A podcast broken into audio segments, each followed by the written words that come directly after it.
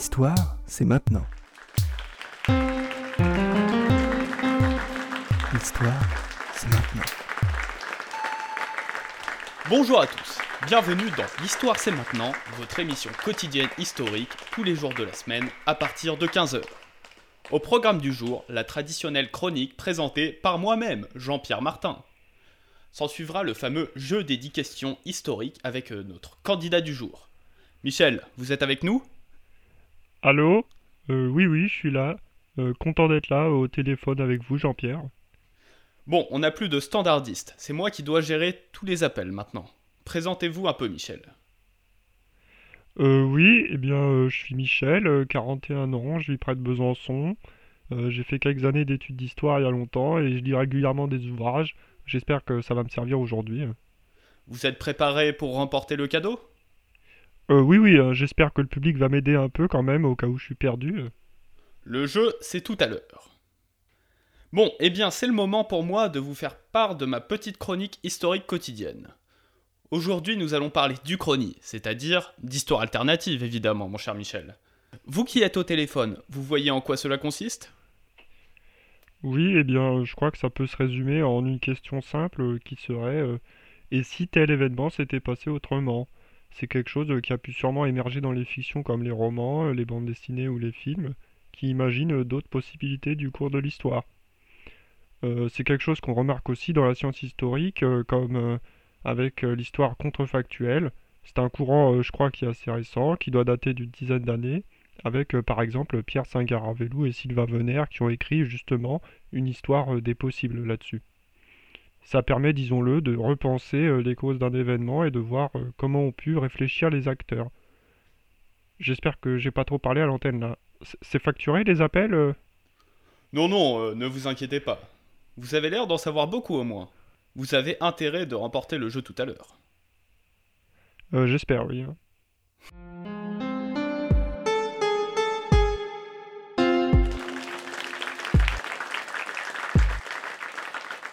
On a de très nombreuses œuvres d'Uchronie qui imaginent une issue différente à la Seconde Guerre mondiale. Parmi elles, le très célèbre roman Le Maître du Haut-Château, publié en 1962 par Philippe Cadic, qui imagine un monde alternatif dans lequel l'Allemagne nazie, l'Empire du Japon et l'Italie fasciste ont remporté la Seconde Guerre mondiale. Dans celui-ci, les États-Unis ayant perdu la guerre sont divisés en plusieurs zones, dont l'Est rattaché au Grand Reich allemand. Une série télévisée sortie en 2015 adaptée du roman de Philippe Cadic et diffusée sur Amazon Prime Video témoigne de l'intérêt porté à la Seconde Guerre mondiale dans l'univers de l'Uchronie.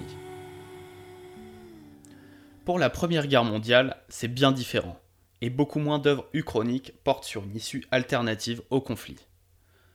On peut tout de même citer par exemple L'autre siècle, livre de Xavier Delacroix publié en 2018, dans lequel l'auteur imagine que les Allemands battent les Français à la bataille de la Marne en 1914 et gagnent ainsi la Première Guerre mondiale. Dans notre émission, je vous propose, mes chers auditeurs et mon cher Michel, Merci de la dédicace, Jean-Pierre, ça fait très plaisir. d'élaborer notre propre scénario d'Uchronie en se basant sur l'idée d'une Première Guerre mondiale gagnée par l'Allemagne et la Triple Alliance. Tout d'abord, pour que notre scénario ait un sens, nous allons expliquer comment, dans notre scénario, l'Allemagne parvient à gagner la Grande Guerre. Dans la réalité, les États-Unis ravitaillent énormément la France et le Royaume-Uni en denrées alimentaires et industrielles. Cependant, dans notre scénario, la doctrine Monroe qui encourage les États-Unis à rester neutres dans les conflits européens, conjuguée à la forte pression exercée par la communauté germano-américaine, on rappelle euh, que de très nombreux Américains sont des descendants d'Allemands, tout cela fait donc que dans notre scénario, les États-Unis ravitaillent de leurs marchandises les deux camps. Les Britanniques, qui ont le contrôle des mers, n'osent pas empêcher dans notre scénario les convois américains de ravitailler l'Allemagne et l'Autriche-Hongrie pour ne pas tendre les relations avec leurs puissantes ex-colonies. Le grand-duché du Luxembourg choisit alors de rejoindre le camp de l'Allemagne avec sa glorieuse armée et ses seulement 18 canons. Cela n'a pas énormément de conséquences à court terme si ce n'est que les relations entre l'Allemagne et les États-Unis sont bien meilleures que dans la réalité. Les U-boats continuent leurs attaques régulières sur les navires britanniques et l'incident du Lusitania, où 128 citoyens américains trouvent la mort suite au torpillage du paquebot britannique, a tout de même lieu. Cependant, après les plates excuses des Allemands au gouvernement américain, l'affaire est classée sans suite. Le cours de la guerre se poursuit alors comme dans notre réalité, sauf que l'Allemagne manque beaucoup moins de nourriture, ce qui fait que la population civile ne se révolte que très peu. Avec la capitulation russe en 1917, toutes les troupes allemandes se retrouvent alors sur le front de l'Ouest et toutes les troupes austro-hongroises peuvent se concentrer sur les Italiens et les Serbes.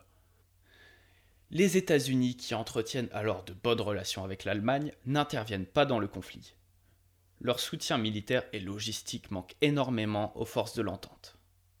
L'une des nombreuses conquêtes de Philippe Pétain, Adeline, se révèle être une espionne allemande et profite de sa correspondance avec le général pour découvrir l'un des points faibles du front français. Au printemps 1918, les Allemands lancent une énorme offensive en exploitant ce point faible que les Franco-Britanniques n'arrivent pas à repousser. Paris est prise en juin 1918. Sous la pression d'une population qui gronde, le gouvernement français choisit alors de capituler après quatre années de conflits meurtriers. Alors, après vous avoir expliqué comment il est possible que l'Allemagne remporte la Première Guerre mondiale, je vais vous expliquer comment se passe l'après-guerre dans notre réalité alternative.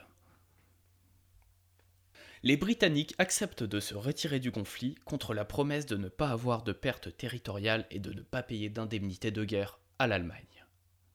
Le Royaume-Uni, voyant cela comme une paix favorable, étant donné sa situation militaire, accepte et laisse la France à son sort.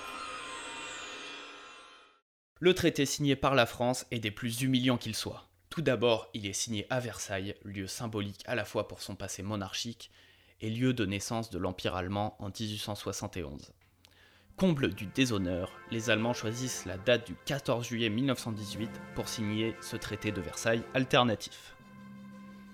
Les Allemands, échaudés par quatre années de guerre qui coûtent à la vie à plus de 2 millions de leurs jeunes soldats, imposent un traité très dur à la France, qu'ils tiennent pour responsable de cette guerre. En métropole, le territoire de la France ne bouge pas, mais la France perd une grande partie de ses colonies au profit des forces de la Triplice. La plupart de ces colonies vont à l'Allemagne, mais chose étonnante, le Luxembourg qui combattit du côté de l'Allemagne reçoit l'île de Madagascar, dans le but de former le glorieux empire colonial luxembourgeois. Le délégué du Luxembourg se rappelle trop tard que son pays n'a pas d'accès à la mer, ce qui va rendre évidemment difficile l'exploitation de Madagascar. Mais bon, trop tard, le traité est déjà signé. Surtout, les Français doivent payer à leurs vainqueurs d'énormes indemnités de guerre, qu'ils prendront des années à rembourser, surtout que le pays et les industries sont alors à reconstruire. Les années suivantes, la France ruinée est un pays totalement instable. Les communistes français, financés par les soviétiques, s'opposent lors de nombreux affrontements contre des milices d'anciens combattants d'extrême droite, menés par leur redoutable chef, Adolphe Martin, qui accuse les juifs, les communistes et les francs-maçons d'avoir fait perdre la guerre à la France. Les années 1920 sont donc chaotiques en France. De nombreuses troupes allemandes sont alors envoyées pour mater les rébellions des deux bords, que ce soit communistes ou fascistes. Tout cela dans le but de permettre à la France de payer ses indemnités de guerre. Outre-Rhin, l'Allemagne devient dans les années 20, grâce à son industrie et les nombreuses indemnités versées par les pays vaincus, le pays le plus riche du monde, drainant tous les intellectuels et les artistes les plus en vie d'Europe. Un certain Albert Einstein trouve alors le moyen de transformer le plomb en or mais l'abondance de l'or fait que ce métal n'a alors plus de valeur, ce qui rend l'invention inutile. En France, un gouvernement centriste, élu lors des élections de 1928, arrive cependant à rétablir un semblant d'ordre dans le pays.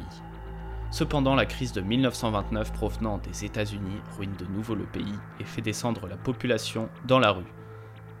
La découverte par des journalistes de scandales de corruption au sein du gouvernement achève de mettre le feu aux poudres.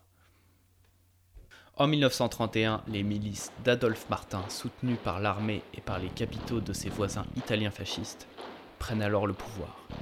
S'ensuit une année de guerre civile contre les forces de gauche qui, divisées entre communistes, socialistes et anarchistes, n'arrivent pas à s'entendre et perdent la guerre. Adolphe mène alors une politique très agressive envers l'Allemagne, ce qui présage malheureusement d'une nouvelle guerre à la fin des années 30. Le Luxembourg, ruiné par la maintenance de sa colonie à Madagascar, est obligé de se vendre à la Belgique pour payer ses dettes, ce qui met fin au glorieux empire du Luxembourg. Voilà, la chronique est terminée. Alors Michel, euh, qu'en avez-vous pensé? Euh, eh bien, j'ai trouvé cela assez intéressant. euh, c'était amusant d'avoir une idée de ce qu'aurait pu advenir l'Europe si l'Allemagne avait gagné la Première Guerre, ce qui aurait en plus visiblement mené à une autre guerre finalement aussi à la fin des années 30. Et puis vos effets d'ambiance sonore, je dois le dire, étaient vraiment prenants. J'aurais peut-être quelques critiques à émettre par contre, je dirais. Alors, je sais que vous êtes, euh, Jean-Pierre, euh, un vulgarisateur, comme on dit, mais je trouvais que le vocabulaire était peut-être pas toujours adapté, euh, même dans le cadre d'une vulgarisation. Je pense par exemple au mot chaotique qui est utilisé, ou aussi au mot énorme. Alors, je sais pas, mais j'avais l'impression que ça pouvait parfois refléter votre point de vue. En plus, avec vos blagues sur le Luxembourg, parfois, hein. Voilà. Euh, d'un point de vue euh, factuel, euh, je suis loin d'être un spécialiste de la période, donc je ne saurais vous dire si tel ou tel facteur aurait pu avoir un tel rôle dans le déroulé des événements que vous avez tracés. Par contre, je trouverais, je trouvais cela peut-être un peu regrettable d'analyser cette période avec presque uniquement une histoire bataille slash économico-politique. Alors je sais, mon cher Jean-Pierre, que vous en êtes très féru.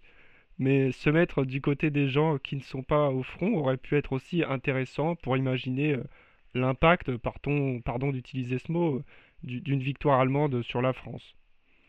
Vous semblez pourtant avoir euh, parfois une autre approche, comme lorsque vous prenez une maîtresse de Pétain, alors je sais pas, vous allez me le dire si son existence est attestée, comme responsable en partie de la victoire allemande, puisqu'elle aurait été espionne. Voilà, je vous remercie Jean-Pierre pour cette chronique. Merci à vous euh, pour vos commentaires, Michel. Et maintenant, un tonnerre d'applaudissements pour le jeu des 10 questions.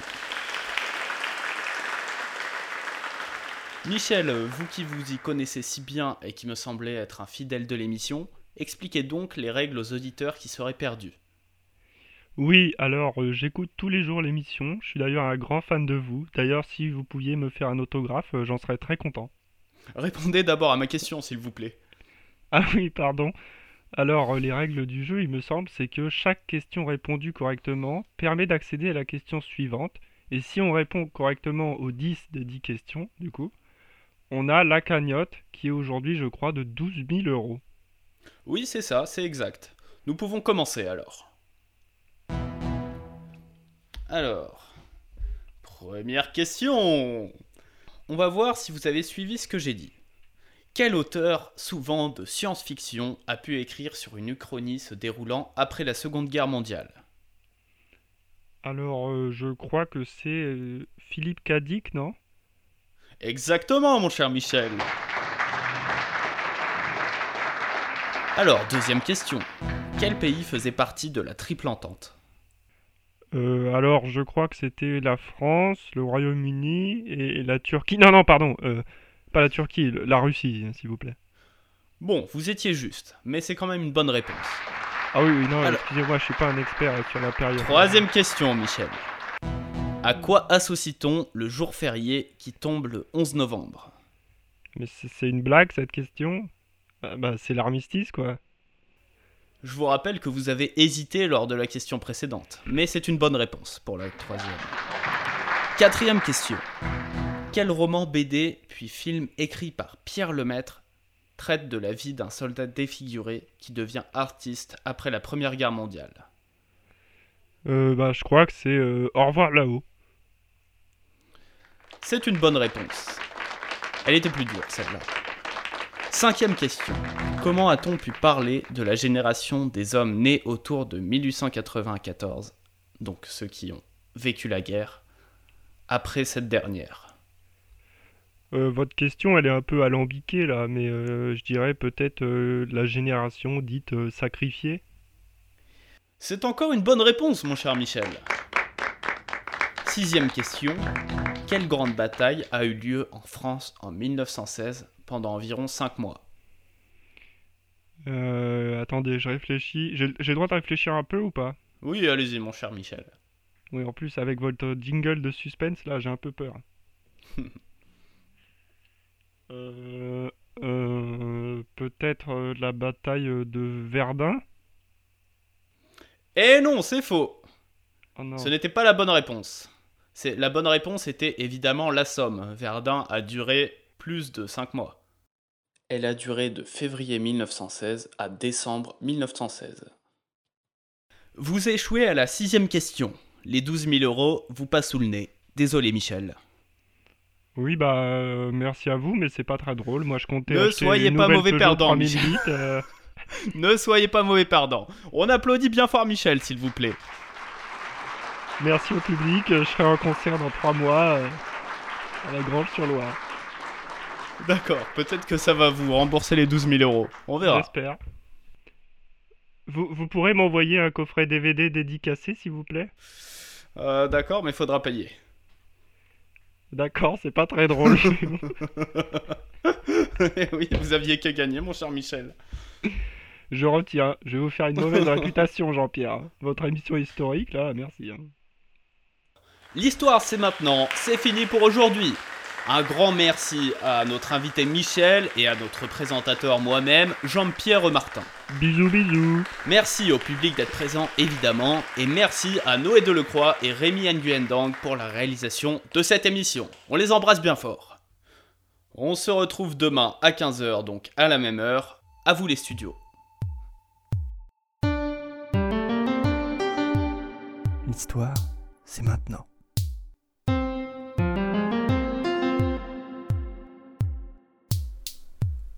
Eh oui, l'histoire c'est maintenant, c'est terminé, et maintenant on passe à la prochaine émission, le quart d'heure info.